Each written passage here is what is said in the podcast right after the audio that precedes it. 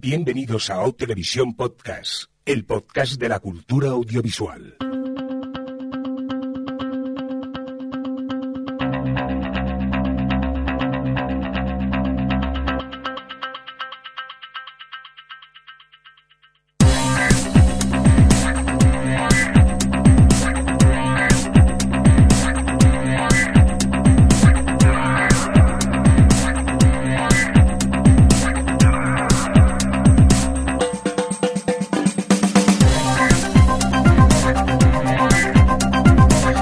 ¿Qué tal? Bienvenidos, eh, bienvenidas a una nueva edición de Otelevisión Podcast, el podcast de la cultura audiovisual. En esta nueva edición, la correspondiente, si no voy equivocado, al episodio 232, dicho en términos más televisivos, la S11E10. A veces me asusto cuando veo estos, estos números ya. Llevamos demasiados años, creo yo. ¿Esos son 11 años? Eh, 10. Ah, Claro, y es la temporada 11 porque la primera, el primer año era la 1. Javi, que me lío, es igual, que llevamos demasiados programas ya. ¿Qué tal, Javier Fresco? ¿Cómo estás? Bien. Que te has colado aquí ante todo, que normalmente presentamos a los de Madrid. Que tenía una duda trascendental. Y claro, había que saberlo. Vamos a presentar a la gente que tenemos también en Madrid. ¿Qué tal, Ladri? ¿Cómo estás? Bien, preguntándome por qué siempre dices si te has equivocado con el número de episodio cuando está en el guion. Porque eh, más de una vez lo hemos puesto mal y lo pongo en plural por no señalarte a ti directamente. Perdona si yo nunca Toma. creo el guion. Perdona, Siempre lo crea Javi. No, ¡Cuchillos! a nadie.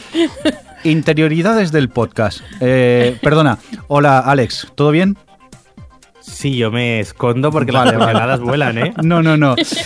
tenemos un, un- un Excel en el que tenemos todos los episodios puestos y ¿Ah, un sí? día Adri se llegó a, a- a rellenarlo a su libre albedrío y estaban todos los episodios mal.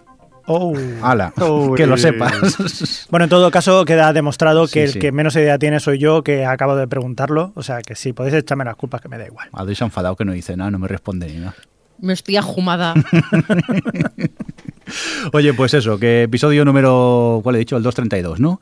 Que está lleno de cosas así en general y que vamos a empezar ya a hablar de ellas, ¿no, Adri? ¿Te parece? ¿O no más juntas? Me parece, me parece, Me parece. pero no sé si hacerlo, hablar de esa noticia eh, de la misma forma que HBO dio la noticia. Porque resulta que ayer, bueno, ayer o un día cualquiera, Sí. que según escuchéis este podcast, Dentro del eh, pasado, sí. del pasado, sí, porque no, sí, bueno, eh, eh, HBO hizo un evento para desvelar la fecha de estreno de Juego de Tronos, de la séptima temporada. Y hizo un Facebook Live de estos y, en fin, como que hizo un evento, fueron allí algunos actores y tal. Y resulta que habían puesto la fecha en, un- en un bloquecito y lo habían recubierto, estaba, estaba cubierta por un super mega un bloque de hielo gigante. Y un poco por hacer la gracia del canción de hielo y fuego, pues lo que pusieron una cámara ahí, lo que hacían básicamente con un lanzallamas, empezar ahí a derretir el hielo. ¿Qué pasa? Que no se dieron cuenta de que un bloque gigante de hielo no se derrite tan rápido como unos cubitos. Entonces, lo que habían prometido que iban a ser 10 minutos acabó siendo, al parecer, una hora. En plan, la gente ya estaba en directo por Twitter. Yo me- acuerdo volviendo a casa. eh, en las cercanías por la noche eh, leyendo mi timeline era divertidísimo ir leyendo por momentos la frustración de la gente de madre mía cuándo van a derretir el puto hielo estaba todo el mundo ahí que se tiraba de los pelos. Pero finalmente desvelaron la fecha que eh, va a ser el ostras no lo he puesto así el Sí, 16 16 de julio. 16 de julio de 2017. Como ya habíamos comentado aquí, yo creo en algún momento, este año se retrasa porque querían poder rodar los, los capítulos en invierno, entonces tenían que retrasar un poco los rodajes para que pillasen los sitios nevados y tal. Entonces, bueno, pues va a llegar en verano esta vez y justo al final del todo eh, después de ver la fecha y tal, eh, estrenaron el primer teaser, que realmente no hay ninguna imagen de la serie, pero es como hay voces y una especie de escultura con todos los símbolos de las diferentes casas y tal. ¿Que lo habéis visto el tráiler vosotros? Sí, sí. Sí. Y no que quiero ver más. ¿eh? No, no quiero ver más. A mí- Demasiada información. A mí me ha puesto cachondo directamente. O sea, no te cuentan nada, pero con las frases que vas oyendo mm, te montas una película en tu cabeza que dices, quiero, quiero que llegue ya el, el 16 de julio para ver la que se va a liar aquí, porque promete esto que se va a liar una bien, bien gorda. Yo me he alegrado mucho, eh, en parte, en parte dices, ostras, qué tarde que se va, que se va a emitir, ¿no? Pero por otra parte me ha alegrado mucho porque eso significa que prácticamente te pillan en las vacaciones. Eh, por lo menos bastante te va a tocar a vacaciones, quien lo tenga en ese momento, ¿no? Pero, o sea, julio, agosto, que te pueda caer por, por ahí y tal. Qué guay. La posibilidad. Me voy levantándome a las 5 de la mañana en agosto para no comerme un spoiler. ¿Qué ilusión. Oye, ¿qué bueno, dices? en Palmo, ya sí es un Claro Palmo. que sí, o sea, el domingo por la noche que no tienes nada que hacer el lunes de vacaciones, o sea, la leche, o sea, juntarte ahí, yo se lo he dicho con mis amigos frikis del pueblo, nos vamos al bar ahí a ver, eh, nos ponemos ahí uno- unos cubatas y tal y viendo Juego de Tronos, que es lo suyo, a las 5 de la mañana. Y a gritarle a la tele, ¿no? Como si fuera un partido de fútbol ¡Ah, eso. vaya! ¡Lannister! ¡Lannister! Oye, pues, mola, mola. la- la- Oye, pues, me llama, me llama la idea. Perdona, Alex, que decías algo. No, es buena idea. Digo, yo me veo en el biberón de las 3 de la mañana, la dejo durmiendo a Marte y ya me veo el capítulo. Y oye, y también- Claro. No, yo, eh, lo curioso va a ser ver eh, Juego de Tronos en verano, porque bueno, cuando es cuando se emite durante la temporada normal ya eh, es el centro de todas las conversaciones sobre televisión. En verano, que suele haber menos. El año pasado realmente la única serie de la que se habló fue Stranger Things. Aquí, a ver, va a ser eh, Juego de Tronos por todos los lados. Y ya lo suele ser cuando hay mucha información de otras series, ahora ya que en pleno verano va a arrasar completamente Juego de Tronos. Eh, lo malo es eso, que van a ser menos capítulos. Eso sí que es una tragedia. Eso sí. Porque recordarme lo que, que no me aclaro yo. Esta es la, la última temporada, pero al final la dividieron en dos partes, ¿no? Sí, parte Vale, A. vale. Séptima Parte parte, A. Ok, o sea que ya aquí el desenlace esto va a explotar. Eso va a ser... Por cierto, Hombre, si el teaser es lo que te da a entender, ¿no? Es como mucha pelea entre vosotros, pero al final lo que viene es lo que viene del de norte. viene. Qué guay. Por cierto, eh, José R.R. Martín, todavía estamos esperando a ver si dice algo de a ver cuándo le da por escribir la, eh, Vientos de invierno. Eh, Yo- tú a yo tu creo que bola. Totalmente. Yo creo que ya ¿Pa' al principio. Claro, al principio eh, tenía la cosa o la presión de a ver si sigo escribiendo para publicar antes de que me adelanten, pero ahora ya que la han adelantado es como, "Pf, ya no tengo prisa. Ya que más me da sacarlo ahora que sacarlo dentro de tres años. Si a mí ya me han pagado. o sea que está esperando a ver la serie y a decir, a ver qué hago. A coger ideas. Bueno, pues eh, vamos a dejar eh, de lado ya el, el tema del estreno de la próxima temporada, la séptima de Juego de Tronos. Recordar el próximo 16 de julio. Y nos vamos a por una noticia que a mí me sorprende, pero veo que aquí hay alegrías en el podcast, ¿no, Adri? Hay muchas alegrías, hay dos doble Ay. lo digo un poco así con voz de cabreada, indignada, pero contenta. Y lo vais a entender. Porque eh, el podcast Día a Día, también conocido como Un Día a la Vez. El podcast, eh, te Eh, refieres a la, serie. no el He dicho, podcast. mira, vale, es verdad, son las 4 de la tarde. Eh, eh, la serie Día a Día um, de Netflix, esta que mola tanto y que aquí en este podcast nadie comprendía, eh, ha tenido, va a tener segunda temporada. Que por cierto, a propósito de, de renovaciones, Jordi, que no lo he puesto en el guion, pero Baskets la han renovado y estoy muy contenta. Sí, la verdad que es que han renovado muchas cosas ¿eh? esta semana. También eh, la de los eh, Archies, ¿cómo se llamaba esa que veías tú, Alex? Ah, Riverdale. eh, Riverdale. Riverdale también creo no que tiene una temporada y tal. Bueno, perdón, a lo que vamos, eh, día a día, ¿qué pasa con que ella? día a día que la han renovado, que va Mm. a tener una, una segunda temporada, así que genial, pero realmente la noticia, la noticia real de, de- de con respecto a día a día es que Alex tiene una nueva serie de la que retractarse. Cuéntanos, Alejandro. Eh, esto que alguna vez me pasa, de vez en cuando que veo una serie, la pongo a parir aquí en OTV y a la semana siguiente le doy una oportunidad y anda, pues no estaba tan mal, me ha sucedido con día a día. Es decir, que estaba ahí muerto del aburrimiento un día de esto, ay, no me apetece ver un drama de 40 minutos, tal y cual. Y dije, bueno, voy a ver si Adri, que estaba tan entusiasta, tenía razón o estaba equivocada. Y dije, voy a ver Ay, el segundo. siempre tiene razón. Bueno. ah. Y nada, pues me puse con el segundo capítulo de día a día y decir que eh, comienza con una secuencia eh, que me pilló un poco por desprevenido porque ves a la protagonista que es una eh, ex soldado que estuvo en Afganistán y bueno, pues simplemente la ves durmiendo, despertándose con pesadillas, durmiendo junto a su madre y un poco, pues eso, que, que, aún tiene ahí como secuelas de todo lo que fue estar en Afganistán. Entonces, esa escena fue como, uy, en una comedia tan con un tempo cómico tan antiguo y un poco hasta ranciete, no me, sor- me sorprendió ese que tratasen eso de esa forma un poco ligera, pero a la vez seria. Y ya seguí viendo el episodio y me resultó además divertido. Lo que en el primero me había chirriado todo, eh, las pausas esas para que la gente casi aplaudiese, eh, los chistes que, que eran como malos. Pues aquí no, aquí me, en el segundo me empezó a hacer gracia, me reí y vi el tercero y ya me enamoré de la serie. Así que haced caso a Adri, eh, de lo que decía en el podcast anterior, Jordi y yo estábamos equivocados y tenéis que echarle un vistazo. Estoy llorando. Mm, Bueno, pues me sorprende. Yo es que no, no le pillé el truco a, a la serie, ya no continuaba con ella. No sé, a lo mejor sí que continúo y, y- y le acabo pillando el truco, Es pero ahora mismo. Venga, mírate el segundo, solo por ver qué pasa. No, sí, creo que me he visto tres. Me he visto hasta el de la cita de ella. Que no sé si es el cuarto o el tercero. Ese es el cuarto, creo. El cuarto, pues no, no le acabo de pillar el, el truco a esta serie. Y, y me jode, porque con lo fan que soy yo de las sitcoms, que de repente no una que tendría que funcionar no me funciona, me, me jode un, un pelín. Por cierto, Pues a mí Me- el tercero sí, me resultó hasta emocionante. Tenía hacia el final un momento muy, muy emotivo que me- también me sorprendió. No lo esperaba, o no esperaba que me llegase, pero bueno, supongo que al final las comedias también es eso, que son muy, el humor es muy personal. Me encanta lo de mírate el segundo, que es como ya el límite, ¿no? Hemos visto el piloto, pero ¿serás capaz de llegar al segundo? Míratelo. Oye, ya- que estamos ahí, mira, os, voy a poner un aprieto. Venga, series con las que estuvimos equivocados. ¿Os atrevéis a hacer un pequeño ranking de series así de... Mira, esta la odiaba y al final acabé adorándola. Ya que tenemos a Alex que es experto en esto, eh, yo creo que le pregunta a él directamente. A todos nos ha pasado, ¿eh? Sí. Venga, Alex, series de esas que las dejaste y luego te arrepentiste y te encantaron. Pues mira, por ahí tengo The Expanse, que recuerdo que vi el primer capítulo y aquí en OTV también lo critiqué. Dije, ni falta de ritmo, personajes malos, eh, efectos especiales de cartón piedra y ahora no puedo estar más equivocado. La segunda temporada es maravillosa. The Vampire Diaries, aquí quizás porque tenía un mal piloto y luego la serie mejoró. Eh, luego Crisis Girlfriend, también aquí creo que todos hablamos mal de ella cuando hicimos el especial, el especial pilotos de ese año. Todos dijimos que no nos hacía gracia, que las canciones eran malísimas, que tal cual. Y vamos, ahora me parece una de las mejores comedias que hay en televisión.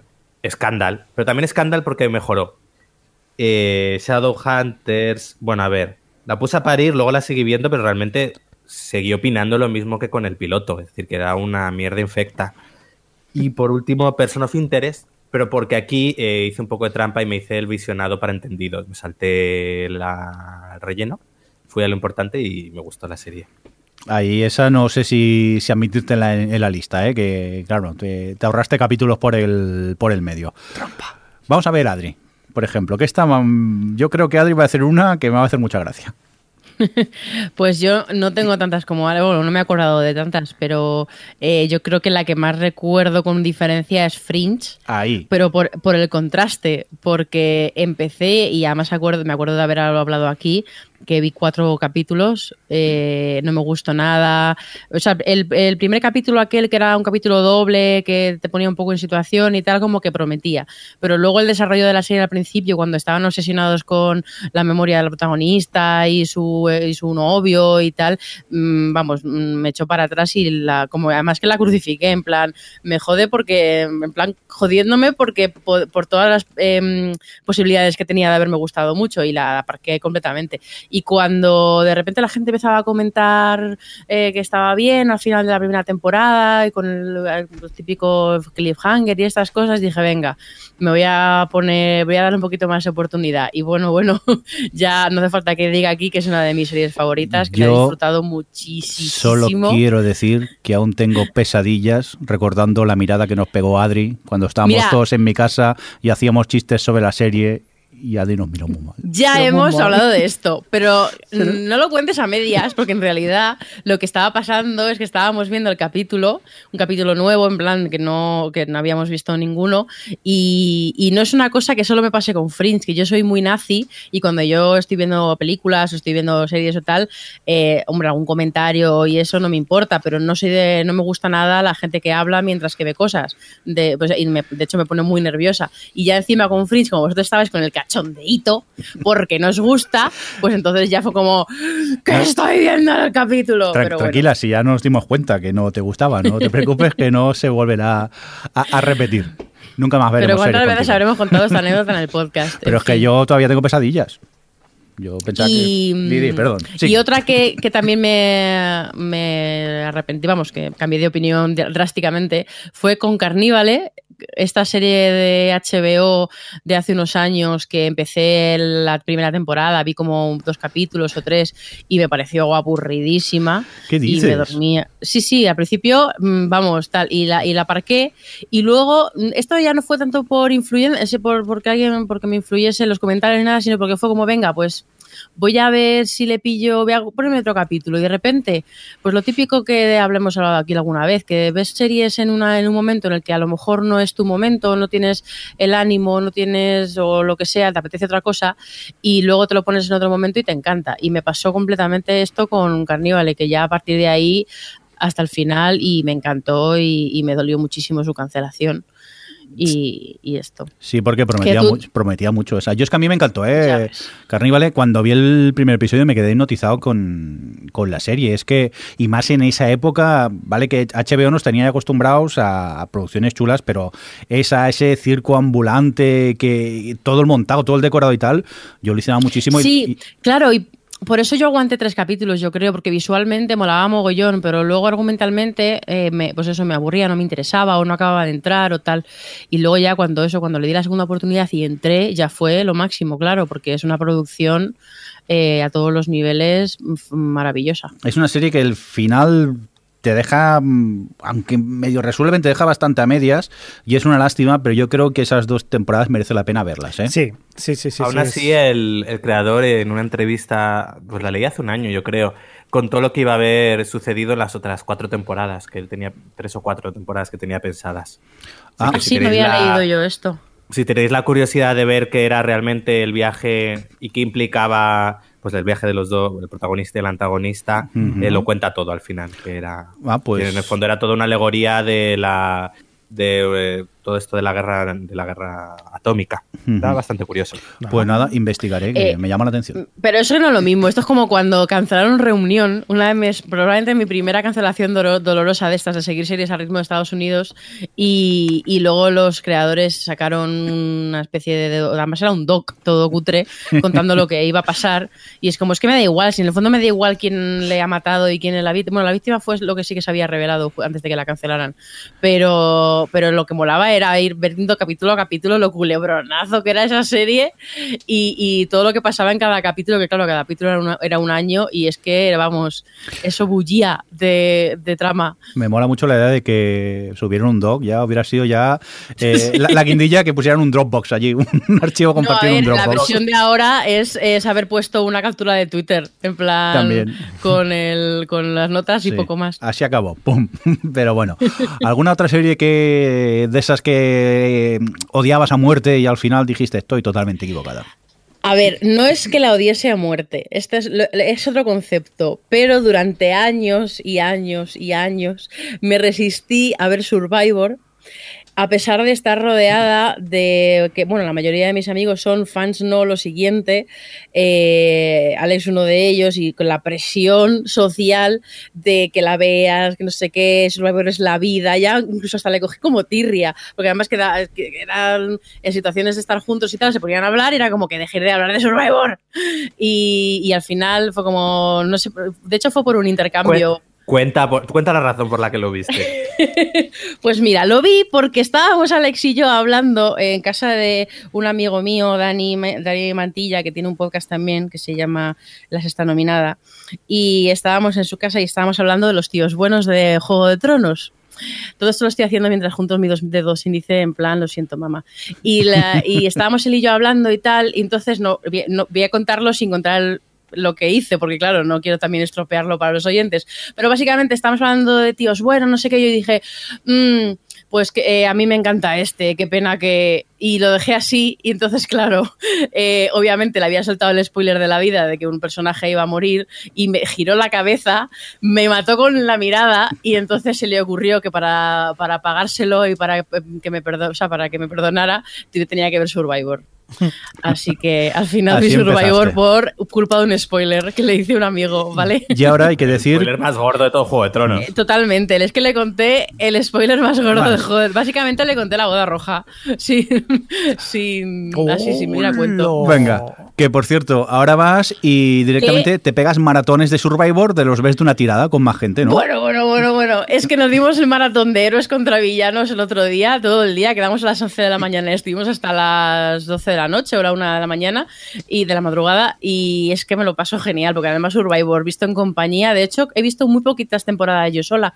La mayoría de las veces al final, como por ejemplo Alex está muy dispuesta a volver a ver mm, temporadas, o bueno, estos en general, como son tan, tan mis amigos son tan fans, pues eh, como les gusta revivirlas y eso, pues al final las veo mucho en compañía y las disfruto un montón, porque te entregas muchísimo y aplaudes y te subes al sofá y eres contra villanos, que está llena de giros todo el rato, eh, me lo pasé genial y, el- en fin, sí, me gusta mucho ahora Survivor Y- y, Y es muy divertido verlo, ver una temporada con alguien, habiéndola visto tú, una como Villanos o Micronesia, con alguien que no la ha visto. Y hacer como que no sabes lo que va a pasar y mirar la cara en el momento exacto en el que se va a quedar alucinada. Que por, por cierto, Sí, sí. creo que fue en Instagram que subiste un vídeo de vuestro visionado y me partía con los comentarios que ibais haciendo todos en voz alta. ¿eh? Me hizo mucha gracia. Pues así todo, ¿eh? Porque es que además las pruebas y eso, creo que fue subí el del barro, ¿no? Sí, que se están peleando todos se en el ponen barro. como muy, que me lo van a matar, que me lo... Se pone- es que, claro, hay que entregarse. Igual estaba viendo el, el estreno, ya han estrenado la nueva temporada de Survivor, luego hablaremos. eh, pues igual, gritándole a la pantalla, eh, aplaudiendo en el momento justo, en plan, ¡corre! tal Porque es que, en fin, lo que mola es un poco. em, no encuentro la palabra, pues eh, involucrarte mucho con lo que está pasando y tener un favorito, ir a muerte y, y sobre todo a mí, a ver, al final lo que mola de Survivor y, realmente ellos yo creo me la recomendaban porque sabían que iba a gustar, porque al final es todo es un mapa de estrategias y, y por supuesto que caí, vamos, eh, eh, enamorada de, de todos esos juegos, de todas esas tradiciones, de todos esos, eh, pues sí, mm, los diferentes juegos sociales, las diferentes... mm, luego además cuando vas viendo más temporadas te das cuenta de, de- de tendencias que hay, de formas que, de comportarse, de diferentes personalidades, en fin, mola mucho, Survivor es la vida. Es que yo creo que te pasó quizá lo que me pasaba a mí, porque también Su- Survivor es una de esas series que añadiría yo a esta lista de la que, que estuvimos equivocados, porque yo tenía la, la imagen de supervivientes aquí, la edición española, esos pocos momentos de la isla y luego pseudo famosos hablando de lo que pasaba allí, que se pasaban horas comentando unas imágenes de tres minutos, y le tenía un poco de tirria, pero había oído por Twitter comentarios tan favorables que al final me, me decidí y me enganché completamente a, a la versión americana de Supervivientes porque es eso, son 42 minutos muy bien editados y en los cuales eh, no te dan un respiro de principio a, a fin. Y, Claro, y- es- está guay que lo recuerdes para que los que nos estén escuchando escépticos Sí. que- que- que sepan que no tiene nada que ver el formato, porque cambia tantísimo el hecho de que no el público no esté incluido en, en el, en el mecanismo del programa, porque aquí es gente que están ellos en la isla y ellos mismos tienen que votarse entre sí, expulsarse entre sí y tener en cuenta que luego son ellos mismos los que los que votan para entregar el premio final. Entonces al final se crean, pues eso es una cosa muy de, de casi como una serie, porque cuando lo montan, lo montan tan bien para construirte tramas y construirte un poco los personajes y tal, que es casi como ver una serie y son pues no sé, normalmente 13, 14 capítulos de 40 minutos, no más. Sí, sí, sí, yo no, no puedo, puedo más que recomendar Survivor, la versión americana del, del concurso. Yo debo decir que me picasteis para verlo. Al final me acuerdo que en una Semana Santa o no sé cuándo me puse a verlo aquello y no sé si era el de Micronesia o no sé cuál me recomendasteis que es el, eh, uno de los tochos para verlo. Y me lo pasé muy bien viéndolo. La verdad que disfruté mucho, pero no he vuelto a ver otro. No te llamo seguir, pero No. tampoco te lo pasaste mal al menos. No, no, me lo pasé muy bien viéndolo, pero digo, vale, ya he visto y los otros supongo que serán también diferentes porque todos los personajes son diferentes, pero formato ya, o sea que no pasa nada, tampoco, sí, podéis ver uno y, y ya a ver, probarlo. Adri, ¿alguna serie más que quieras comentar de esas equivocadas o, o no? No, porque luego comentaréis vosotros seguro que algunas que tenemos en común. Bueno, yo, yo comentaba, si me lo permitís, ya que había estado comentando el Survivor, pues Survi- Survivor sí que la incluiría en ella. Luego, a- así también recuerdo VIP, recuerdo que vi el piloto. Me pareció de lo peor que había visto en televisión en, en Ay, mu- en mucho esto, tiempo. es verdad. Sí, sí, digo, pero esto no tiene ni pizca de gracia. Pero también, luego con el tiempo y a raíz de la insistencia de por Twitter de la gente que sería más maravillosa y tal, decidí volver a poner con ella. Me volví a ver el piloto mm, me gustó un poco más, pero también creo que es porque el tipo de humor ese de vergüenza ajena que con los años he ido ya mm, sabiendo saborear, ya no lo paso tan mal viendo eh, series de vergüenza ajena y entonces mm, poco a poco fui entrando en la serie y ahora soy gran fan y es de las que veo al día, a la que sale un episodio necesito verlo porque me lo paso bomba con, con, esta serie. Pero ya os digo, supongo que por eso también meterían en la, en la lista series como The Office, o Parks and Recreation de Office, mm, principalmente, creo que fue hasta la tercera temporada que no le pillé el truquillo, porque lo pasaba muy mal viendo algunos episodios. De... Sí, porque a mí el, personaje de Michael es que me pasaba los capítulos diciendo, no, no, no digas esto, no, no. Y cuando lo decía, decía, no, y lo pasaba mal viendo la serie. Entonces no podía reírme hasta que al final consigues hacer clic, entonces ya entras en el juego y te ríes muchísimo con estas series. Y Parks and Recreations quizá no era de tanta vergüenza ajena, aunque mantenía un poco la estructura de Office, era porque su primera temporada no valía un pepino. Era muy floja. floja, sí, sí, porque, Era... porque, por ejemplo, yo me pasó con Certi Rock, que también tardé, bueno, media temporada o así en entrar, pero no era, la primera temporada, aunque era más floja que las demás, no era tan floja. Pero es que la de Pass Creation, la primera temporada es realmente floja. Sí, porque no dejaba de ser como una mala copia de, de Office a partir de que se fueron distanciando más de, del rollo falso documental en una oficina y, vas conociendo más los personajes y que desaparece también un personaje de la primera temporada, yo creo que empezó a ir cuesta arriba y luego se convirtió en una de mis comedias favoritas, Parks Recreation. Hombre, yo no creo que se distancie del formato para nada. Lo que pasa es que eso, que eh, sí que es cierto que yo creo que le pillaron el puntillo a los personajes hmm. y, y, sobre todo a Leslie, que es un personaje muy complicado. Y en cuanto le pillaron el puntillo de ahí para adelante, y para mí es una de mis de las comedias que más he disfrutado con diferencia. Además, de estas que dices, es inteligente, eh, es divertida y además es lugar feliz. O sea, eran tres cosas en uno. Y, a mí me pasó igual. Yo también la tendría en mi lista de, haber estado a punto de abandonarla, vamos. Mm, Yo siempre la recomiendo eh, empezar directamente en el 201. Digo, empieza en el, en el primero de la segunda temporada y a partir de ahí. Mira, pues este es uno de esos casos que, no me importaría decirle a la gente empieza desde el 201. Primero porque creo que la primera temporada son seis episodios. Pues eran muy pocos. Sí, yo la huelga, creo, ¿no? Sí, eh, o creo que era un mid-season y hicieron muy pocos. Eh, seis, me parece que son seis. Sí, creo que son seis. Que de, todas formas es lo de siempre. Que total, que como son 20 minutos siempre los puedes ver, ¿no? Porque son una sentada, los ves como quien dice. Pero que es una de esas series que no importa empezar a partir de la segunda y, disfrutar de, ella. Y ya sí dejarme pensar que, hombre, sí, claro, mm, de 100 o de. de, eh, Sería de Hundred, ¿no? Directamente, Adri, dicho correctamente en inglés, según la Wikipedia. según Wikipedia.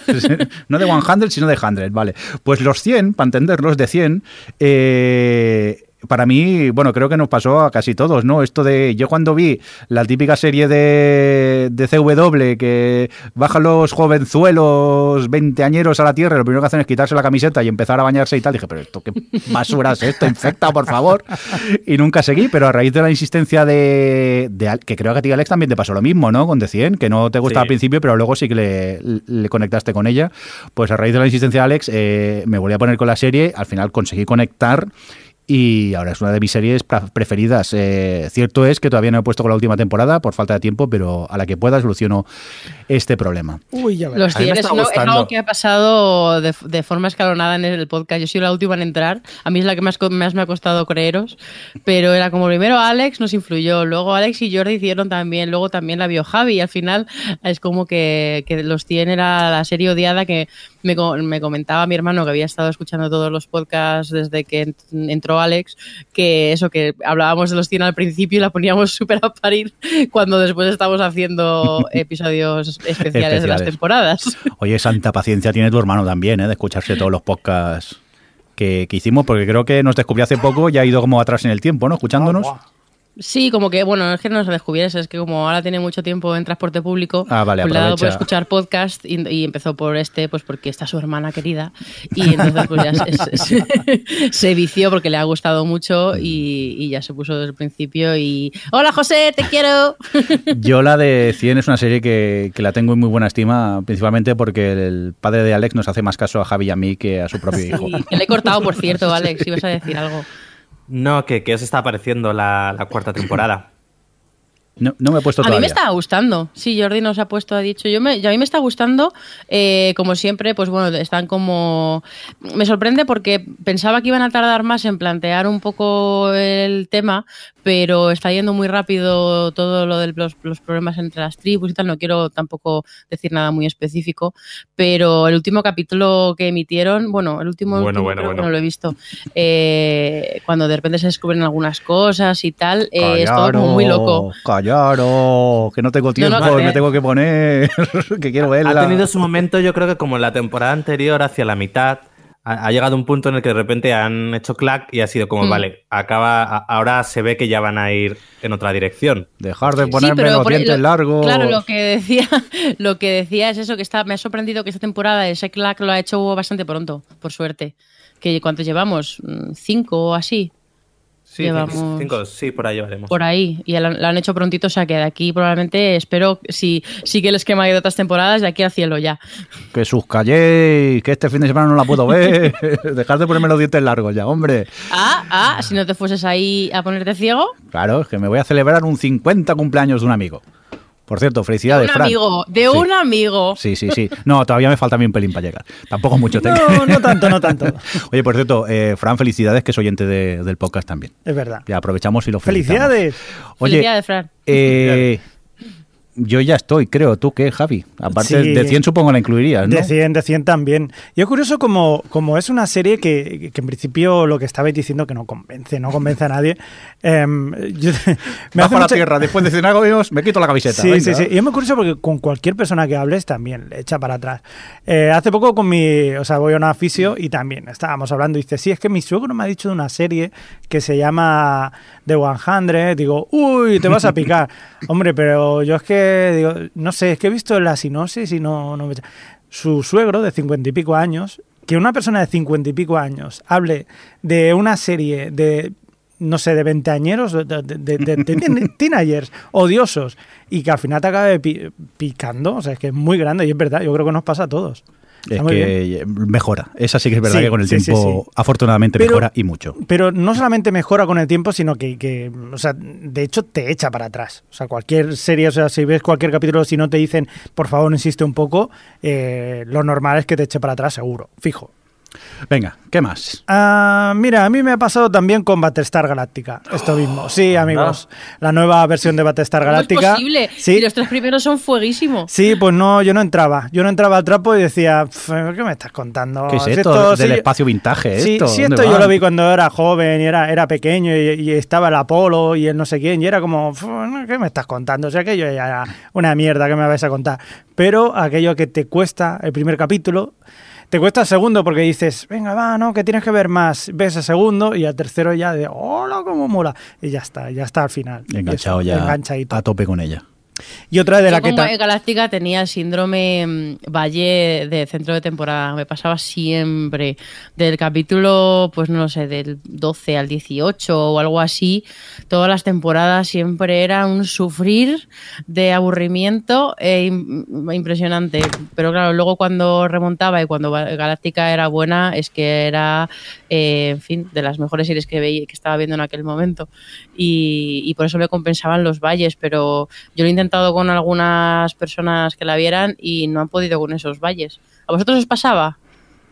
Sí que es verdad que a veces a mitad de temporada costaba un pelín, pero a mí siempre ha sido una serie ya desde el principio, ¿eh? que me atrapó y, y tenía ganas de, de más episodios. Yo, Tampoco precisamente- se me hacía pesada, pesada. Yo precisamente en esos valles es cuando más me gustaba. O sea, no, no por llevar lo contrario, sino que hablan, es verdad. ¿Cómo te gusta llevar la contraria? No, no, no por llevar lo contrario, que, que mucha gente es que no pasaba nada y tal. Pero llegaban muchas veces a, a reflexiones eh, políticas, sociales y todo este tipo que me gustaban mucho. O sea, en ese sentido sí que lo veía, disfrutaba bastante. O sea, en- entre tiros y tiros, historia y robores y esas cosas, pues está bien. Un poco Hombre, si a mí eso es lo que más me gustaba.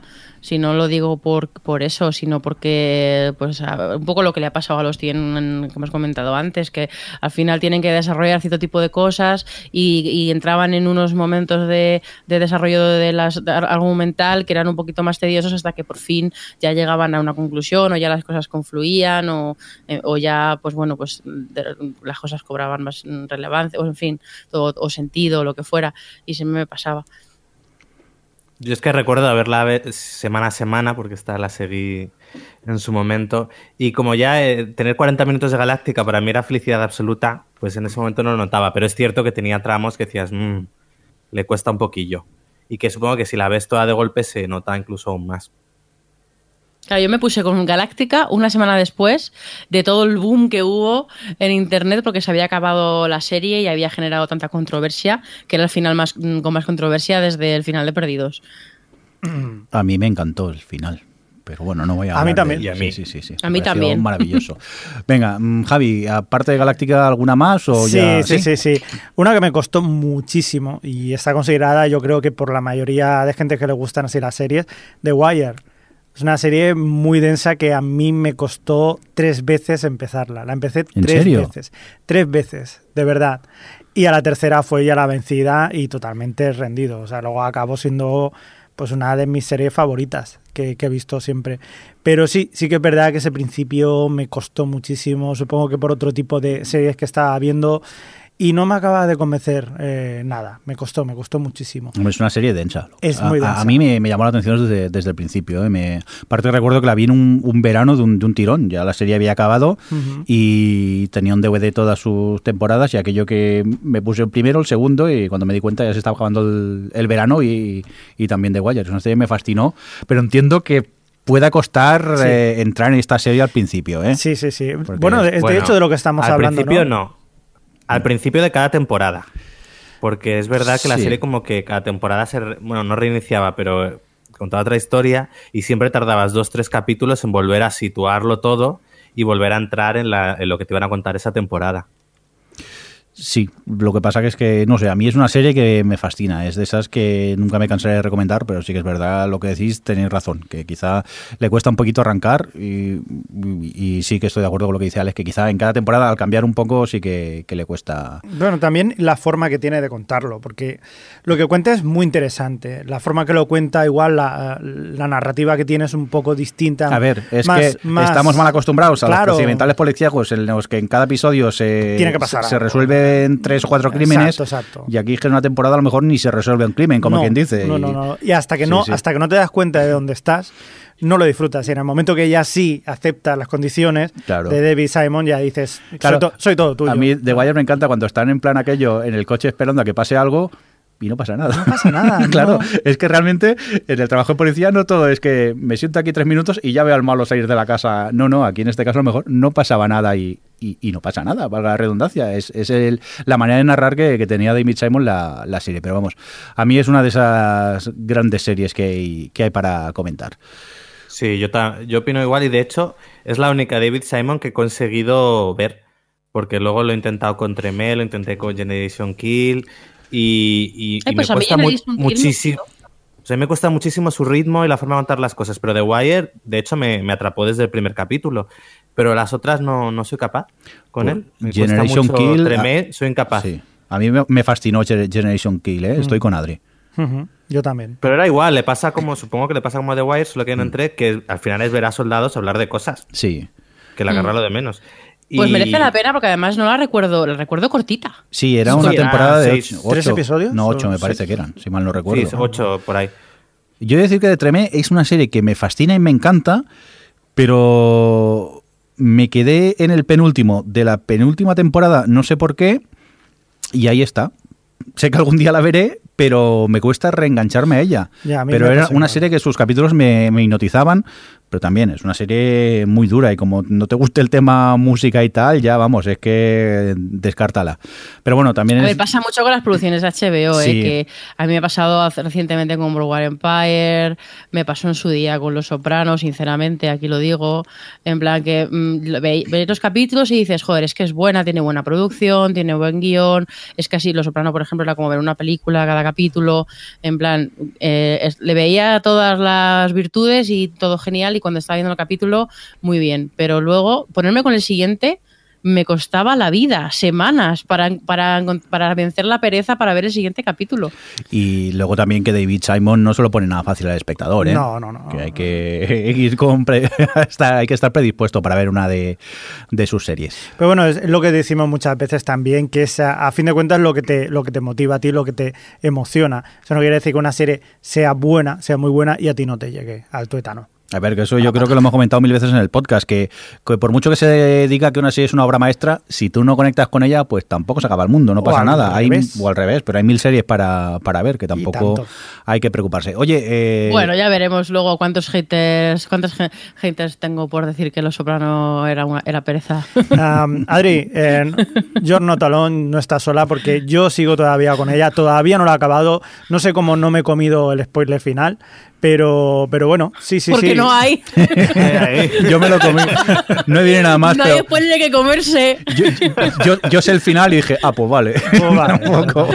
Pero sí, todavía sigo con ellas, pero sí, sí, sí, me da, me da pereza acá. lo Oye, eh, ¿dejamos esto ya de series en las que estábamos Venga, sí. equivocados o, Oye, yo no era cortísimo, ¿eh? o queréis comentar alguna? No, no, no. No, venga.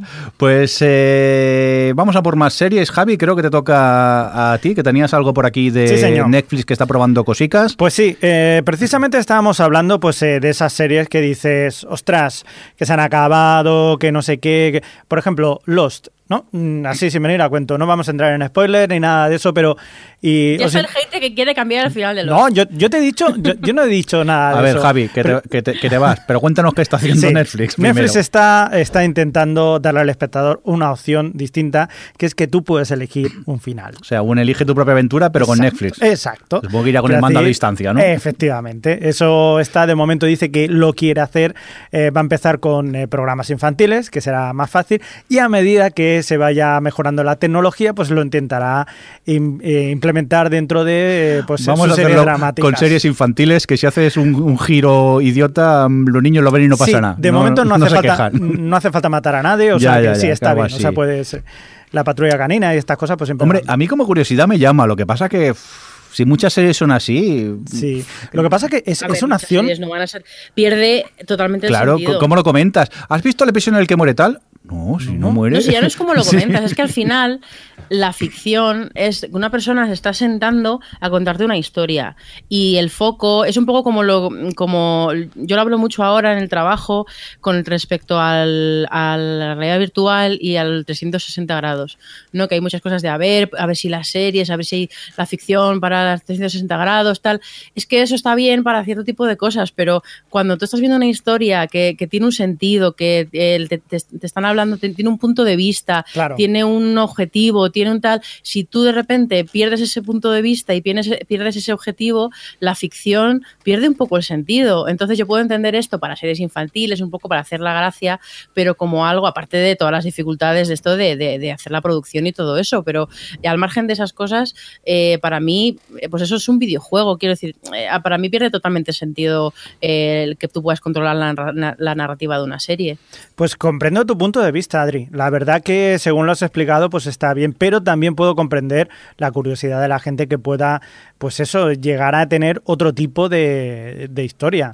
Pero yo casi me, me quedo más con tu versión, o sea, con, con tu, con tu punto de vista de que verdaderamente la historia es quien te la quiere contar. Ahora, también hay gente que no acepta según qué historia si quiere otro tipo de... Si no, fíjate De a veces decir- los comentarios de Twitter de la gente, que hay mucho guionista profesional casi a veces. Oye, a Sí, mí como, pero- como experiencia y curiosidad no te digo que no, pero como una norma a seguir por todas las series, no, ya te digo yo. Pero tampoco. rompería, rompería bastante con, con lo que es precisamente lo que dice Adri, ¿no? O sea, un- una historia y hacer una historia interactiva y sobre todo a la hora de, de crear una historia, de decir, bueno, vas a tener que crear esto, pero teniendo en cuenta de que al final vas a tener que poner esto, esto o esto otro. A ver si será como muchos videojuegos de esos que supuestamente son interactivos y luego casi siempre te iban llegando todos al mismo sitio. Te dan dos opciones, pero todos acabas llegando al, al mismo lado. También puede ser. No, a ver, yo veo al final que estos son las pruebas de Netflix de a ver hacia dónde doy el siguiente paso. Y es un poco la hibridación del videojuego y la ficción. Que a ver, de primeras opino como vosotros, no, no lo veo del todo. Pero nunca se sabe. También hay otras cosas que de primeras puedes decir, uy, esto no, y oye, a lo mejor luego funciona. Yo Yo, cuando- tengo curiosidad por cuando- ver en qué queda. Cuando Alex dice yo no lo veo, ya le veo como su serie favorita, su idea favorita del momento. Es las series interactivas, es lo mejor que me ha pasado en la vida. Lo siento, Alex, ya tienes Yo ya- esta de, fama. de hecho, lo estaba pensando conforme lo decían esto, digo, va a decir eso. Oye, por, por cierto, eh, tenemos una noticia que, que, que dar que nos hace mucha ilusión, que, que esta serie la hemos sacado de, de- del nuevo blog que ha creado la- los amigos de, de Fuera de Series, que ahora aparte de, de podcast también se, se han montado a, a hacer un, un podcast con, con información y, y tienen... Podcast no, una ah, un- página. Perdón. dicho una serie, has Sí, dicho sí. De todo. Dios, estoy fatal. Mira, no me hables, sí. no me hables de lo de fuera de series. Sí, sí, que estás Porque enfadado. estoy cabreadísima. ¿Por qué? Estoy cabreadísima. Estoy cabreadísima porque me han robado a Marina. Marina traidora. No, a ver, o sea, es que Marina estaba conmigo en Vaya Tele y, y, bueno, pues se ha apuntado a, a este proyecto, tal. Obviamente me parece genial y el apoyo mogollón y por supuesto no puedo más que recomendar que eh, os vayáis allí a leerla porque eh, y además no solo Marina, sino que han cogido un montón de gente muy... Sí, vamos, que me tenemos por ejemplo. A, a Valentina Morillo de- del podcast del sofá a la, a la cocina, también al propio CJ Navas, a los amigos de Fansfiction. eh, Fanfiction también corren por aquí. Eh, tenemos más gente, pero como soy un desastre para los nombres, no me acuerdo y estoy quedando muy mal. Pero que, que está muy bien que pasaros por la, Y por lo la veis, página. lo veis vosotros. Y- Merece la pena, ¿eh? O sea, que ya nadie, confiésalo, ahora cuando ves a Marina en, en esos actos a los que vais, ¿cómo te, cómo, cómo te diriges a ella? traidora. Oye, pues mucha Pero suerte es con esta aventura todo con que, mucho que cariño. emprendéis. Ya, ya. Ella ya lo sabe. Muy bien, ta- os pondremos... Pero a partir de ahora, a partir de ahora, Mm. la voy a ma- llamar Marina Such. Como venganza. Eh, yo solo he de decir que, oye, contra más blogs donde podamos piratear noticias, mejor, ¿no? También, que es- últimamente siempre solo sacamos noticias de Adri y de Vaya Tele, pues ahora aprovechamos y también sacamos de aquí. que mucha suerte a los amigos de Fuera de Series, os pondremos el enlace a- en el post, aunque bueno, fuera de series.com de, de, de toda la vida. Eh, íbamos a acabar, pero en el Google Docs, Adri, eh, digo, Adri, perdón, Alex me ha dicho, oye, que quiero meter una noticia. Pues nada, cuéntanos, Alex, ¿qué es lo que pasa? Pues que hoy se hacen 20 años del estreno de una de las mejores series de la historia de la televisión, que no es The Wire ni Los Sopranos, no, no, no, no, es Buffy Cazavampiros. Pues sí, hace, pues nada, hace 20 años que Joss Whedon estrenó esta serie de nombre horrible y ba- basada en una película eh, terrible, con unas expectativas bastante pésimas de lo que iba a salir de allí. Bien hacer los homenajes, Alejandro. No la estás vendiendo muy bien, pero. No, pero curiosamente, de una serie en la que todo apuntaba que iba a salir fatal, ha salido una de las series más importantes e influyentes que ha dado la televisión en los últimos, pues eso, 20 años. Eh, Buffy es una serie que fue creciendo, encontrándose a sí misma, tiene una primera temporada que bastante floja y poco a poco fue encontrando una voz y fue capaz de, por un lado, era una, una serie con una protagonista femenina fuerte, eh, que en lugar de ser la rubia animadora víctima de los vampiros era quien se enfrentaba a ellos y nos encontrábamos con una serie que utilizando el sobrenatural y el género de el género adolescente supo hablar un poco de lo que, bueno supo hablar de lo que era crecer madurar enfrentarse a la vida adulta a través de pues de aventuras de que podían ser muy parecer muy tontas pero que siempre tenían un trasfondo emocional eh, bastante bastante serio. Eh, Buffy es eso, yo creo que sin Buffy no tendríamos series como, por ejemplo, nuestra querida Verónica Mars. Eh, Buffy también eh, redefine un poco lo que era las. Eh, supo coger, que también lo hizo Kevin Williamson en cine con Scream, toda esta. eh, pues espíritu adolescente y trasladarlo a través de unos diálogos repletos de referencias pop, repletos de un humor propio. Buffy también es una de las series a, de las que, a las que más estudio, de las que más estudios académicos se han hecho en, en Estados Unidos, Inglaterra, desde, sobre todo desde la forma de usar el lenguaje, los personajes, toda la, todo el femini eh, bueno, toda esa vertiente feminista que tiene la serie, porque al final es una serie muy feminista sobre el poder de la mujer, el empoderamiento de la mujer. Y, y nada, pues simplemente es eso, eh, han, han pasado 20 años y es una serie de la que se sigue hablando. Es viejísimo, ¿eh? ¿No te sientes viejísimo? Ya, ¿eh? Eh, Ahora que lo pienso. No, pero ya es, tiene mérito que una serie que de primeras podría parecer, y cuando la ve, uno empezó a- la empecé a ver yo, por ejemplo, en el Plus, que era cuando aquí en España la emitían, podía parecer, como mucha gente dice, ah, es como una copia de Embrujadas, o eh, como Embrujadas. No, no tiene nada que ver, es algo que va mucho más más allá, pues aquí sigue y es, pues nada, una serie de referencia. Joss Whedon, su creador, eh, pues nada, también es alguien ahora mismo, sobre todo tras el pelotazo que dio con Los Vengadores, pues es alguien en toda la industria muy reconocido, pero que aquí empezó. Y nada, pues simplemente era un poco recordar eso, que han sido 20 años de Buffy Cazavampiros y 20 años. días nos seguiremos acordando de ella. 20 años ya, si yo me acuerdo más jóvenes, Javi. Si yo me acuerdo que la veía por la tele y era como, bueno, si esto es para los chavales jóvenes. Claro, es que el problema es que yo cuando la, la, veía creo que la van en el Plus en abierto, cuando la van en abierto pensaba, otra serie de institutos. Paso, paso, Y no, nunca la vi. pero si está matando vampiros. Y he de decir que eh, me puse a verla hace un par de años que estaba en, en Netflix, cuando estaba en Netflix de Estados Unidos, que todavía no había llegado aquí, y aguanté cinco minutos solo me pareció todo como muy cutre, supongo también con el paso de los años, los maquillajes y esas cosas. Claro. No, y, desconecté. No, eso siguió siendo igual de malo. Y es una serie que he oído hablar también de ella, que me, me gustaría ponerme con ella, pero por otro lado también me da mucha pereza. Y claro, es lo, lo, que dices, que 20 años, quieras o no, mm, la producción se, se nota y, me cuesta un poco. Pero por otro lado, habláis también de ella, que no sé, que algún día supongo me pondré y haré un Alex y será la serie de, mi vida. Entonces, ya directamente. pues nada. No te eh, veo yo, ¿eh? ¿No? No sé. No tiene por qué, nunca se sabe. Ya está. ya está, Alex, intentando convencerme. Te está picando. A ver, no soy hater, pero a mí me pasó lo que le ha pasado, le pasó a Jordi, pero a la escala, porque yo eh, vi la primera temporada de Buffy bajo la existencia de Alex, claro, y dije, venga, pues venga, me voy a ver una temporada. Y cuando la vi, eh, me parecía todo muy cutre, me, parece, no, me parecía ridícula, no me interesó lo más mínimo. Y cuando se lo dije a Alex, me dijo, es que la primera es muy mala, pero tienes que empezar a ver la segunda. Y como, mira, ya no, el, el si sigues mejora, ya, ya llegó muy pronto en mi vida. Al final mejora. Nunca he seguido. Nunca Al final mejora. De verdad te lo digo. Esta frase creo que la tendríamos que prohibir en el podcast, ¿eh? El que diga esta frase, 20 euros en el bote, ya directamente. Total. Oye, venga. Pero en este caso es verdad. Vámonos a hablar de pilotos TOS.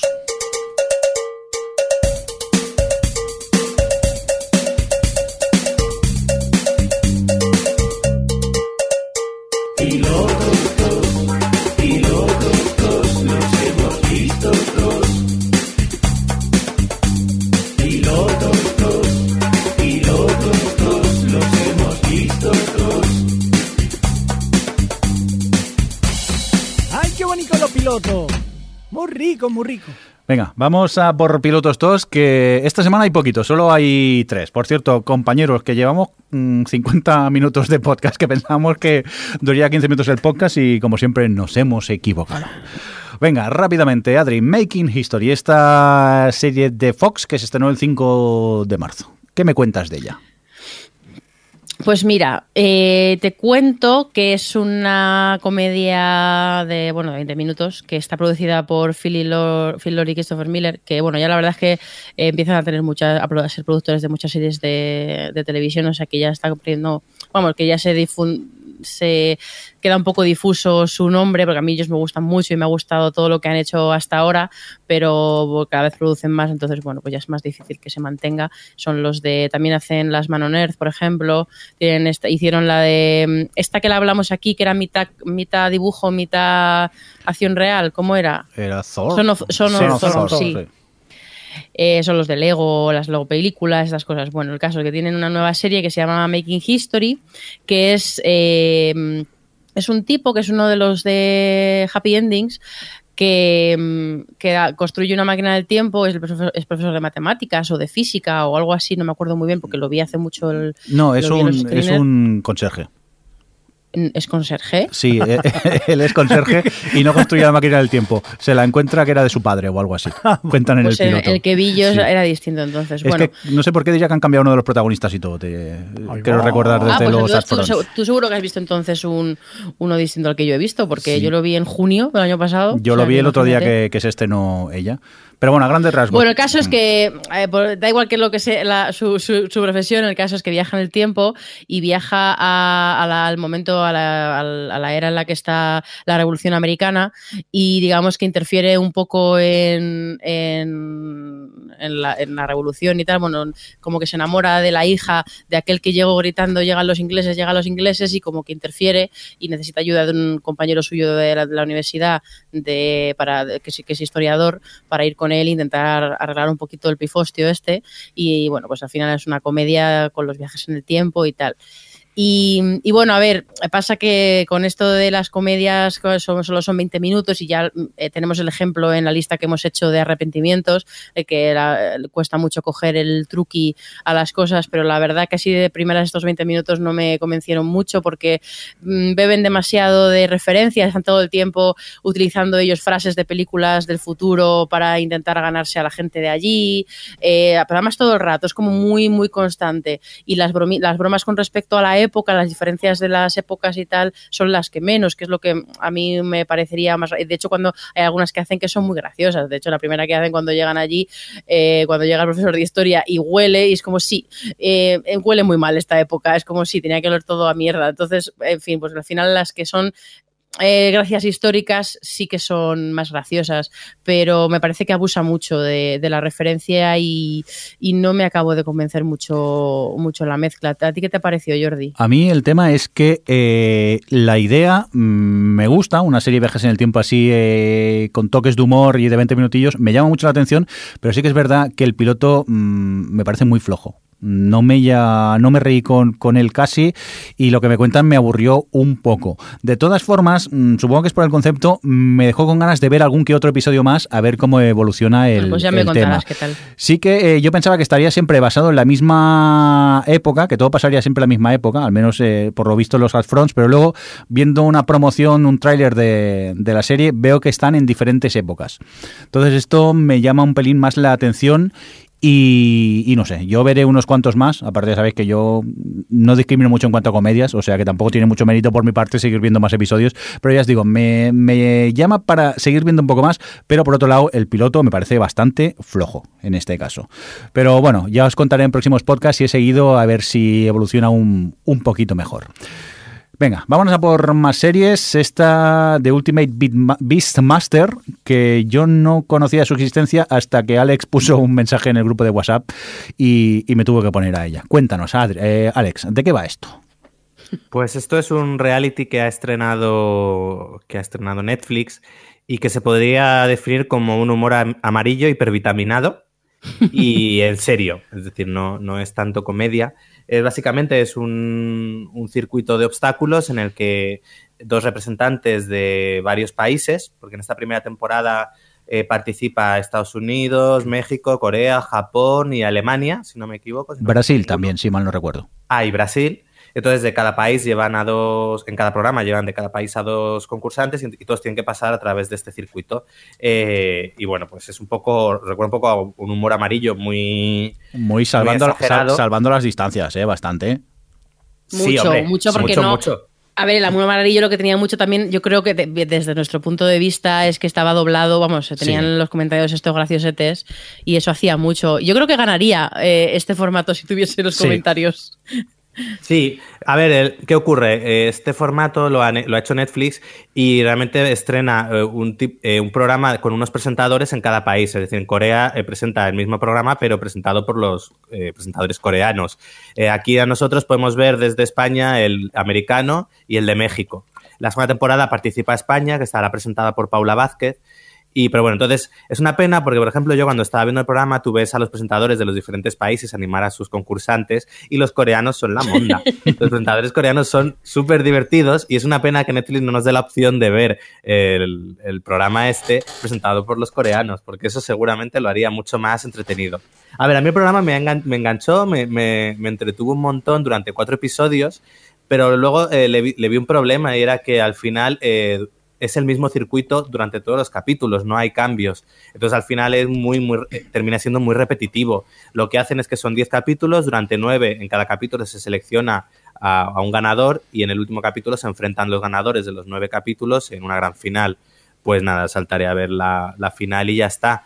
Y según he leído, creo que en la segunda temporada sí va a haber más variaciones entre capítulos, porque es que si no al final está bien, si, a ver si te gusta, pues es entretenido y, oye, tiene su emoción y tal, pero si al final acabas viendo, pues dar los mismos saltos a la gente en 10 capítulos, todo igual, pues termina siendo muy monótono.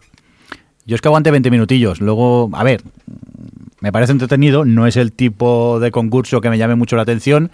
Sí, lo vi todo muy espectacular, muy a lo grande, muchos tortazos por aquí y por allá, pero a los 20 minutos ya me, me, cansé y no es una serie con la que vaya a seguir. No sé si Adri viste el primero o viste más o... Yo vi el primero, sí. sí. Y, a ver, yo tengo... Yo, yo, yo te he decidido que voy a saltar directamente al último porque me pasa lo que Alex, pero me pasó ya con el primero. Yo el primero, me entretuve viéndolo, me lo esperaba a lo mejor más gracioso, pero bueno, lo, ve, lo vi con Roberto comentando, jaja, mira este, bueno, te, te, te entretienes al final. Y, sobre todo que hay un par de concursantes, el coreano y uno y el y el alemán, que es que verles era una gozada y también un sufrir, porque la verdad es que, bueno, pues eso, eh, que, que para, para, el primer capítulo me pareció que estaba bien, pero no me veo yo viendo todo el resto sí es verdad que no cambian los, los, el circuito, porque entonces no tiene ningún tipo de emoción para mí como espectadora, porque no creo que el programa, el formato en sí está bien, esté bien definido, no está bien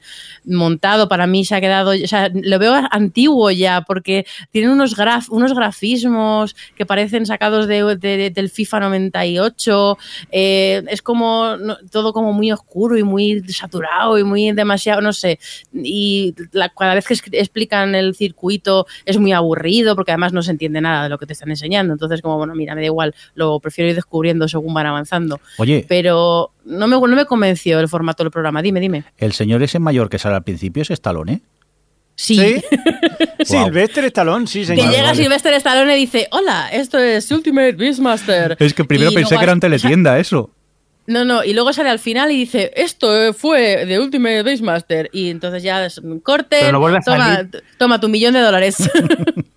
No, ya no sale ni en el segundo, ni tercero, ni nada, ya desaparece. En serio, o sea, es que es ridículo, sí, sí, porque sale al principio un minuto y al final, bueno, no es que ni un minuto, 30 segundos y al final otros 30 segundos. O sea, fue una mañana, cobró, grabó y se fue, ¿no? Entonces, Totalmente. claro, yo pensaba que lo presentaría él y, de, de golpe desaparece y, y están los, los otros. Bueno, pues hasta aquí este de Ultimate Beastmaster. Pero venga, vamos a pasar a la siguiente, que tengo muchas ganas. Venga, va, que veo que te ha gustado esta de Feud. Venga, pues cuéntanos, ¿de qué va esto para empezar? Feud. Feud, perdón. ya se va a quedar Feud feo. a partir sí, de, feo. de, ahora no TV. Te ha gustado Feud. feo.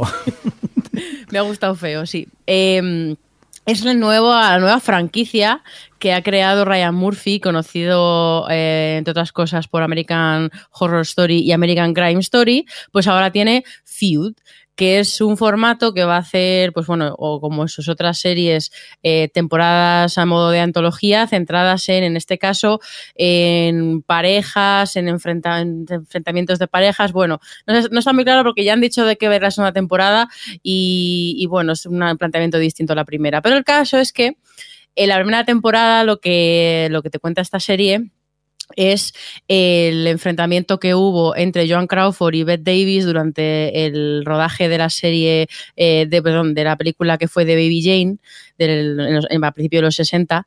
Y bueno, pues te cuentan, sobre todo el primer capítulo, te meten un poco en cómo empezó, cómo arrancaron el proyecto y ya eh, al final del primer capítulo ya están a tope en el rodaje y a partir de ahí, pues bueno, los capítulos eh, irán en esa línea, creo que son ocho en total y, y, están Jessica Lange como John Crawford y Susan Sarandon como Bette Davis.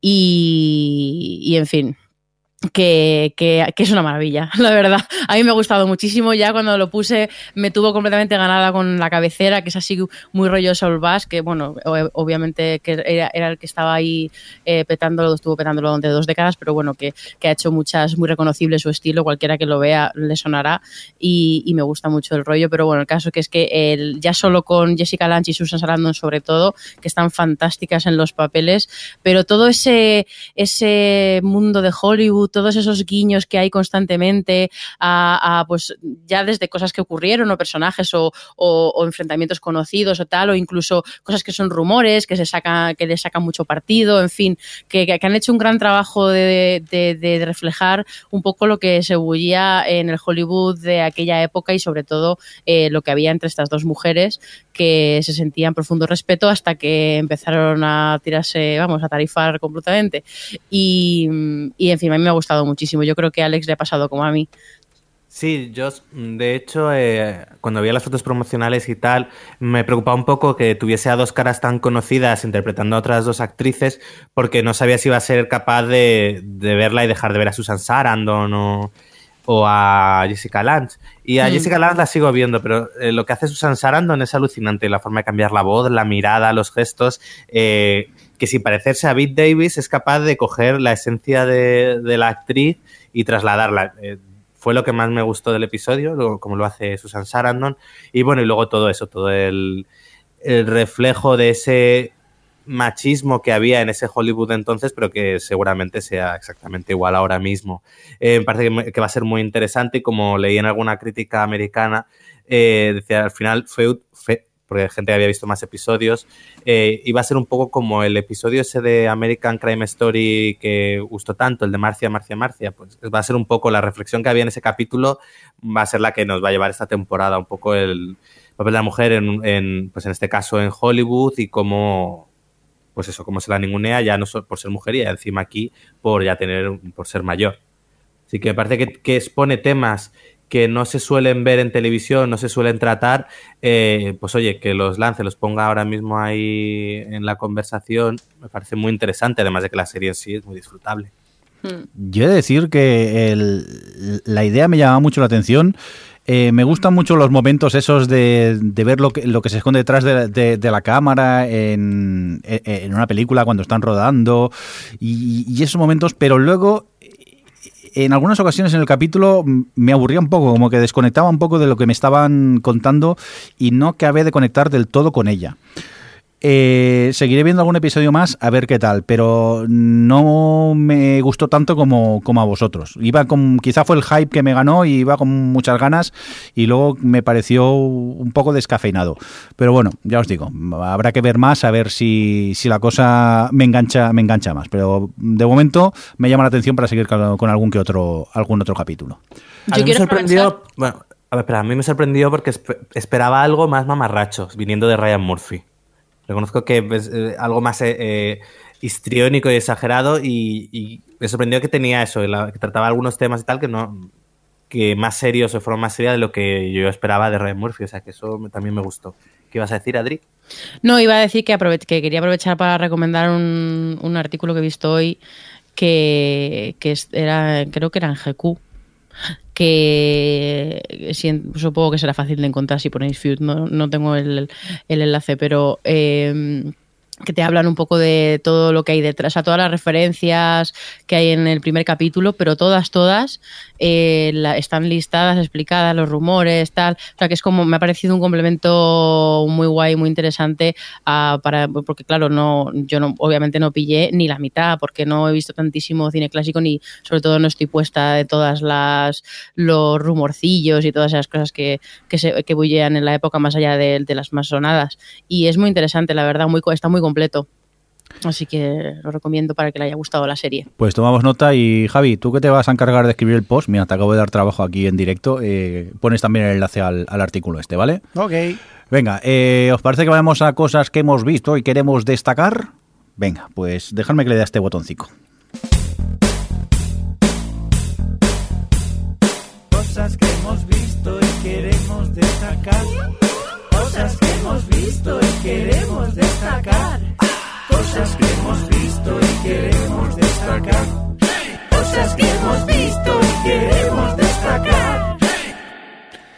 Venga, pues vamos a por cosas que hemos visto y queremos destacar que, que la que ha visto muchas cosas es Adri, porque Javi y yo creo que no hemos visto nada. O sea que vamos con las comunes primero. Adri, que lo guardamos esto desde el podcast anterior. Queremos hablar de la segunda temporada de The Man in the High Castle, ¿no? Sí, empieza tú, porque ya que yo tengo más cosillas. Maravillosa, maravillosa. Ya está, hasta aquí. no, bromas aparte. Me lo he pasado muy bien viendo esta segunda temporada de The Man in the High Castle. He de decir que hay como un giro, no sé decir a lo fantástico, en un punto, en una trama de unos personajes, de uno de los personajes que me dejó un poco descolocado. Pero igualmente eh, me lo pasé muy bien con esta temporada y luego ese último episodio en el que todo converge y ¡boom! Tienes allí, iba a decir la gran explosión, sí, digamos, venga, la gran explosión que tienes allí eh, me fascina y la recomiendo muchísimo. Disfruté mucho de su primera temporada y también lo he hecho de esta segunda. No sé si tú también eh, estás eh, de mi bando o no te ha gustado tanto. Mm, No me ha gustado, la verdad. Al principio estaba un poco reticente porque eh, los primeros tres capítulos o así, eh, pues no sabía muy bien por dónde me iban a llevar. Los personajes no me interesaban tanto en sí mismos. Bueno, no, hay algunos que sí me interesan mucho, el- sobre todo el Obergruppenführer, que me encanta decirlo, y el, el japonés me interesan mucho como personajes, pero el resto me parecían más flojillos o, no- o me causaban menos interés. Y entonces los primeros tres capítulos se me hicieron un poco cuesta arriba y pensaba, uff, creo que esta temporada no me va a gustar. Pero de repente en el cuarto pasa algo que ya como que me enganchó muy- o me pareció una situación que plantea una situación muy interesante sobre todo con el personaje de ella no sé si esto ayudará para localizar a lo que me refiero Sí. pero de ahí para arriba, ya de ahí me pareció que la serie iba para arriba, sobre todo toda la trama del, del japonés me pareció una pasada, todos los sentimientos que había en toda esa trama y todo la- el planteamiento así moral que hay detrás del personaje del Obergruppenführer también sí, es muy interesante, entonces bueno, creo que ha sido una buena segunda temporada y la he disfrutado y, y- mm, la verdad es que me enganchó y me la vi bastante rápido. Eh, yo la devoré eh, también a la que empecé. Tardé un, un pelín porque, eh, bueno, tenía problemas con el proxy y no podía ver en Amazon. Y al final, cuando conseguí arreglar eso, eso sí, quisiera mandar un comentario a Amazon Prime Video. Que estaría bien que hicierais un poco como Netflix y hicierais un pequeño previously de una temporada a otra para que nos acordemos de lo que pasa. Porque empecé a ver esta segunda temporada y pensaba, ¿y este quién era? y este era de los buenos o de los malos. Y este, hasta que al final, a medida que avanzaba la, la, la, la trama, fui ¿Sabes qué atando hago cabos. yo? Te lo pero- digo para la próxima vez, porque Dime. me pasó lo mismo. Y, y a mí no me gusta sentirme perdida porque, bueno, a ver, al final vemos muchas series y, sobre todo había cosas, o sea, me, acordaba, pero había como cosas concretas, sobre todo cuando estás mm, heredando eh, conflictos entre personajes, mm, me gusta saber por qué están cabreados, o sea, acordarme específicamente. Y me resulta muy útil ir a Wikipedia por- en la versión inglesa, casi siempre en las series, si entras en el apartado de episodios, están descritos, o sea, están las sinopsis puestas. Y suelen estar las sinopsis, no son sinopsis de capítulo como las que vienen, que son en otros sitios que son introductorias, sino que son sinopsis en plan resumen. Muy cortitas, pero si te lees las dos, los dos últimos capítulos del que has visto la temporada anterior, de repente todo te empieza a hacer un poco más clic. Bueno, a mí eso me pasa, que de repente empiezo a leerlo y ya es como, ah, es verdad, ah, es verdad. Y ya voy uniendo y me sirve mucho para entrar en, en la siguiente temporada con un poquito más de, pues bueno, de contexto, porque eso, vemos tantas cosas que es como, y si no viene previously, es que es eso, es que me pasa como a ti. Como, mira, casi prefiero que haya, que os paséis de previously y hay alguno tipo como los que hacen en Flash, que hay, el- es cabecera con previously más el previously, que, que, no haya. Pues sí, a veces se agradece un poco de previously, pero bueno, me apunto esta idea de chafardear Wi- Wikipedia para al menos mm, tener una pequeña idea de lo que está ocurriendo. Pues ya os digo, en el primer episodio iba un pelín pe- perdido. Venga, vamos a por ti que has visto muchas cosas. ¿Qué nos quieres eh, comentar, Adri? Pues mira, quiero, poner sobre la mesa. Creo que el, el sector Barcelona no va a contribuir en esto, pero para que Alex y yo hablemos un poco de Girls, que ya dijimos que había vuelto y que había vuelto pues con, un poco pues, pues como con su esencia como había sido Girls, pero es que ha habido un capítulo que ha sido el tercero, que además ha sido muy sonado, se ha hablado mucho en Estados Unidos, eh, que bueno, que es uno de estos capítulos botella que llaman en el que pues el, Hannah llega a, un, a la casa de un escritor de un- del que ha escrito un artículo eh, poniendo como hablando de sus eh, lo diré de unas denuncias de acoso sexual que ha tenido de alumnas suyas o de y tal y, y bueno esto ocurre todo en es una conversación entre ellos dos durante todo el capítulo y y estoy intentando acordarme del nombre del actor, pero bueno, no me sale es el, el Matthew Rhys. eso, es, ¿no? el Matthew Rhys, sí, el protagonista masculino de, de De Americans. Americans. Y bueno, pues eso es un, es un capítulo que ha, generado mucha discusión en Estados Unidos porque es que está muy bien, porque trama, o sea, trata un tema muy complicado con mucha, de forma muy directa y muy honesta y, muy comple o sea, y, que, refleja todas las complejidades y todas las, sobre todo, contradicciones que puede haber en un, en un tema como este y cómo pues ella te expone su punto de vista y sus argumentos y luego tú ves cómo él te expone su punto de vista y sus argumentos y bueno, esto es un poco como lo de que se pueden encontrar argumentos para todo, pero no, pero bueno, que al final ves un poco los mecanismos de él para embaucar o cómo ve él, la forma en la que ve él lo que él está haciendo cuando, cuando seduce a las chicas, en fin, bueno, que luego al final ella acaba siendo como presa de su propia trampa, en fin, que se desarrolla el capítulo de una forma muy, muy interesante y de esta forma que en la que lo dicen mucho, parece una frase hecha de solo Girls podría hacer un capítulo así. Es como, a ver, no sé si solo Girls, pero desde luego eh, Elena Danam tiene una forma de escribir tan directa y tan de, de, de, de poner, o sea, de decir la verdad sobre los personajes, aunque sean completamente contradictoria, que resulta muy refrescante. Y el capítulo ha sido uno de los mejores de la serie. Para mí, no sé, Alex, ¿tú cómo lo viste? Sí, estoy de acuerdo y decir que el final del capítulo te deja completamente descolocado. Eh, no, eh, la secuencia en la cama es como, perdona. Ya. Está muy bien, ¿no? Yo, eh, como coincido en todo lo que has dicho, yo quería destacar el, el capítulo anterior, el segundo, pues me pareció uno de los más divertidos de la serie. Mientras que el tercero es de los más interesantes a nivel de discurso, el segundo me pareció de los más tronchantes que ha tenido Gels. Eh, y creo que está que bueno que se va se está despidiendo la serie en plena forma y me va a dar todavía más pena que se nos acabe ya estáis sí, sí. que Javi lo ha dicho como con es que Javi y yo estamos aquí jugando a las cartas y no sí. nos hemos dado cuenta que habéis acabado disculpar eh venga qué más quieres comentarnos Adri pues mira, mmm, quiero hablar de una serie que hablamos aquí en su momento, y no me acuerdo muy bien en qué, mmm, qué mmm, visión teníais vosotros de ella, pero eh, Colony, creo que soy la única persona que sigue viéndola en la segunda temporada que se ha estrenado hace... ¿En serio?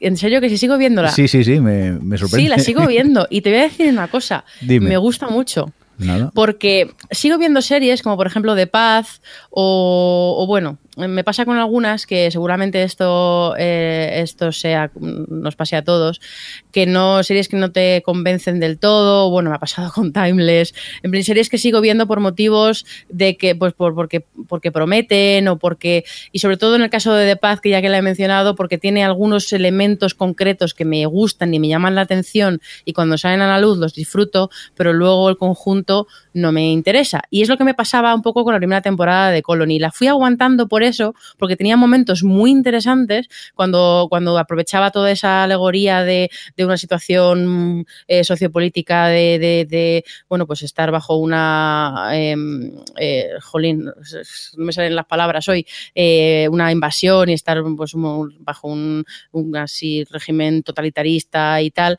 Eh, y tenía momentos como muy interesantes, pero los personajes me parecían muy flojos. Y en la segunda temporada, aunque los personajes no es que sean nada del otro mundo ahora, han creado una situación en la que la trama es más importante que los personajes, en, por, decirlo de alguna forma, que aprovechan mucho más todo ese discurso y, me gusta un montón. Y el octavo capítulo, que ya va por el octavo en la segunda temporada, mmm, me ha parecido el mejor de la serie, me parece flipante todo lo que plantean. Además, muestran unas cosas que digo, pero que esto es televisión en abierto. Bueno, que vale que es cable básico, pero eh, es como, pero y además es muy explícito, pero bueno, no, eh, eh, que plantea un montón de dilemas morales y que, no sé, estoy disfrutando un, un, montón de la segunda temporada de Colony y quería aprovechar para decirlo para aquellas personas que yo sé que, que la mayoría de la gente no le llamó para nada la atención, pero si teníais dudas si os gustaba un poco esta parte de la serie y tal, que la segunda lo está explotando mucho más y está siendo, está siendo bastante más interesante que la primera y, y yo la recomiendo si,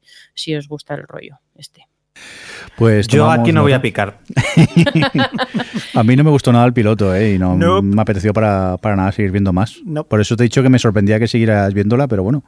Eso no la veo yo ya. ¿Alguna cosita más que quieras destacar, Adri? Pues sí, solo quería recordar que yo, porque me gusta sufrir, igual que con Colony en la primera temporada, pues he seguido viendo Timeless, que ya se ha acabado. Y, y, en fin, al final no, no, voy a seguir, aunque tenga segunda temporada, no voy a seguir. Nunca ha llegado a alcanzar su potencial, de hecho, ni la mitad de su potencial. Ha estado siempre perdidísima intentando crear una trama horizontal interesante y nunca lo ha conseguido. Ojalá se hubiese centrado solo en los episódicos, pero me ha estado engañando toda la temporada haciendo algunos episodios que, episódicos que molaban, luego los dos siguientes eran un rollo y así. Eh, en fin, que ha tenido algunas cosas interesantes y tal, pero no sé porque he seguido viendo y he visto toda la temporada de Timeless, creo que por Roberto, pero y porque en el fondo luego había capítulos que me gustaban, me, bueno, pues era entretenida y tal, pero pff, echando la mirada atrás me, me, arrepiento un montón porque pues eso, al final es tiempo perdido de ver alguna otra cosa más interesante. Pero bueno, eh, ya está. Fin de Timeless, no sé si vosotros la habéis seguido viendo. No, yo no. creo que me quedé en el sexto, no. como ya habíamos comentado, y no me llamaba la atención y ya no continué más con ella. Y por lo que me dice, sinceramente, no, no voy a no, seguir. Pues nada, a ver si algún oyente nos comenta si la ha terminado, qué le ha parecido y si, si al final le ha acabado gustando, porque desde luego a mí mmm, no me ha convencido para nada. Pero no nos hagáis una al final mejora, ¿eh? Mm -mm. Que ya, no, ya nos lo hacemos entre nosotros mismos, no hace falta. Adri, ¿alguna cosita más? Ya, que ya está bien. Muy... ¿Que no habéis visto nada? ¿No habéis visto nada? Yo sé que te hablo de, del Skyrim Online, pero un poco más, que estoy un poco en, ya enganchado. estamos, tienes, eh, nos has abandonado por el Games Ocupados y ahora sí. solo juegas a consolas. Por cierto, no sé si he hecho spam del podcast, voy a hacer un poco de spam, que tengo un podcast de videojuegos llamado Gamers Ocupados, gamersocupados.com, que hago con unos amigachos, eh, por si os gustan los videojuegos y lo queréis oír. Hasta aquí mi dosis de spam del programa de hoy. Oye, pues si os parece nos vamos a ir despidiendo ya. Javier Fresco, que muchas gracias. Hasta la próxima, espero ver algo la próxima, sí, la próxima, de verdad. ¿eh? eh Adri, que, que, menos mal que tuve series, si no hubiéramos hecho un podcast de 10 minutos hoy, casi. Uy, 10 minutos, no, no, no, su no, no subestimas. Sí, conociéndonos, no. Que muchas gracias por estar por ahí. De nada.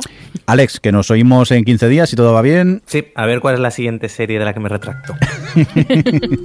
y un cordial saludo también de quien nos habló con vosotros, el señor Merindo. Hasta luego, adiós. Adiós. Adiós. O Televisión Podcast, el podcast de la cultura audiovisual.